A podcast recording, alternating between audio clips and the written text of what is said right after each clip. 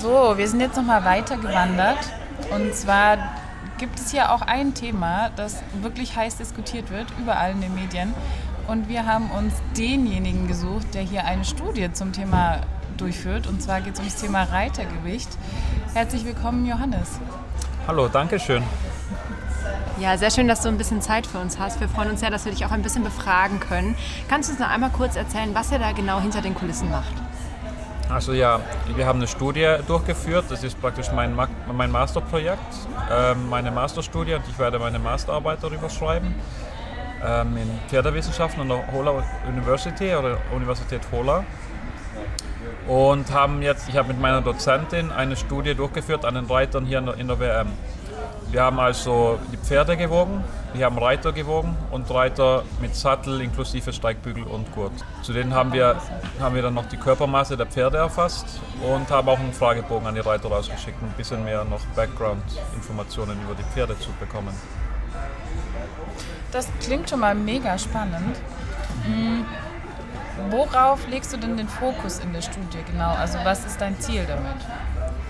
Ähm, das Ziel ist einfach mal so einen Status quo zu erforschen, zu sehen, wo, welche Gewichte tragen die Top-Turnierpferde, Sportpferde und Zuchtpferde auf der WM, welches Gewicht, welche Bodyweight Ratio tragen, tragen diese Pferde und laufen, laufen hier. Und zudem auch gut zu wissen, wir haben hier ein sehr internationales ähm, Start, internationale Startliste.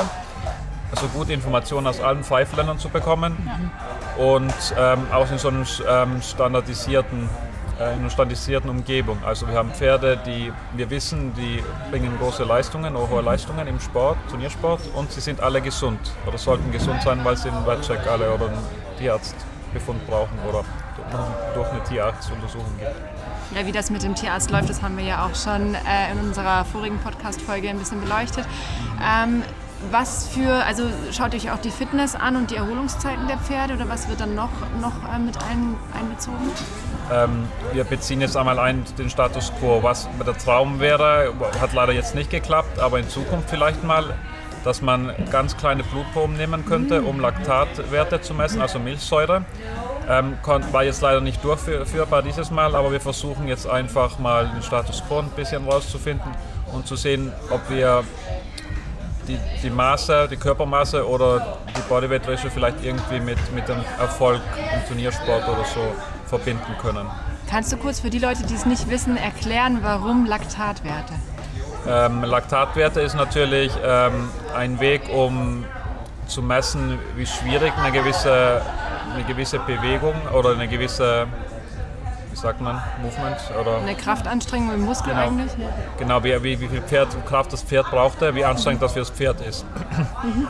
Und wenn gewisse Laktatwerte überschritten werden zum Beispiel, dann äh, vermehrt sich das expo exponentiell und dann weiß man, dass es schwieriger wird fürs Pferd. Und das wäre einfach interessant zu sehen, wie schwierig war das fürs Pferd mhm. eigentlich kennt jeder, wenn er joggen ist und die Beine so richtig schön anfangen zu brennen. Dann kann man das ganz gut bei sich selber fühlen.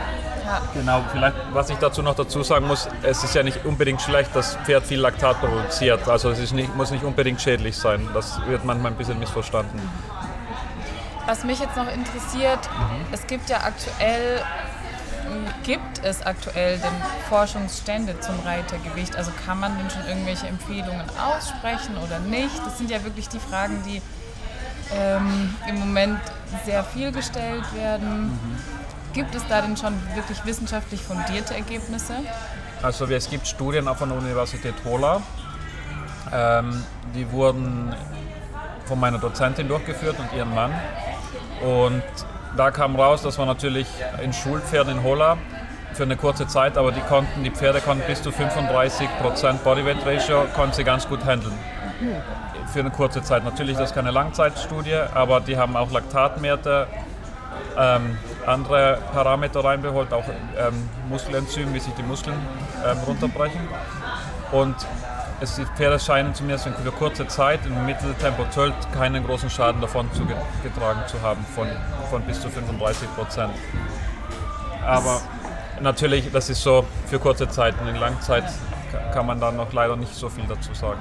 Es ist ja auch so komplex, weil jeder Körper ja ein bisschen unterschiedlich ist. Ich denke, es ist sehr schwierig, da dann überhaupt einen Parameter festzulegen und zu sagen, genau so und so viel Prozent vom Gewicht und dann ist alles gut. Also ich glaube, da werden wir wahrscheinlich nie so ganz hinkommen, auch wenn wir uns das natürlich alle wünschen. Was man dazu auch noch sagen kann, was auch in der Studie kam, dass wirklich sehr viel ähm, Unterschied ist zwischen Pferden. Also individueller Unterschied kann sehr hoch sein. Mhm. Und ähm, und es gibt auch, vielleicht noch interessant zu sagen, es gibt auch eine Studienreihe jetzt in Hola auch, die Hola Universität mit der Unis Landwirtschaftlichen Universität in Uppsala macht. Mhm.